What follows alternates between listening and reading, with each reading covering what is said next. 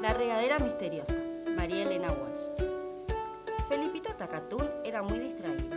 Distraído, boquiabierto y desmemoriado. ¿Qué le vamos a hacer? Cada cual tiene sus defectos, ¿no? Una vez, la mamá lo mandó a regar las plantas. Felipito naturalmente se olvidó de llenar la regadera.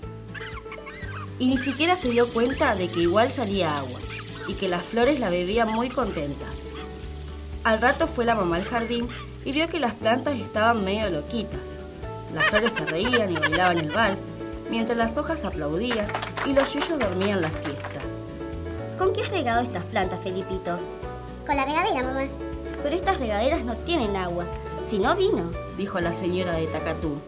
Porque estas plantas están todas borrachitas. Efectivamente, estaban borrachitas.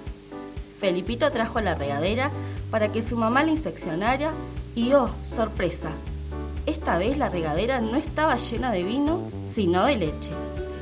La mamá se apresuró a preparar una enorme mamadera para el hermano de Felipito. Cuando terminó dijo, Felipito, alcanzame otra regadera de leche.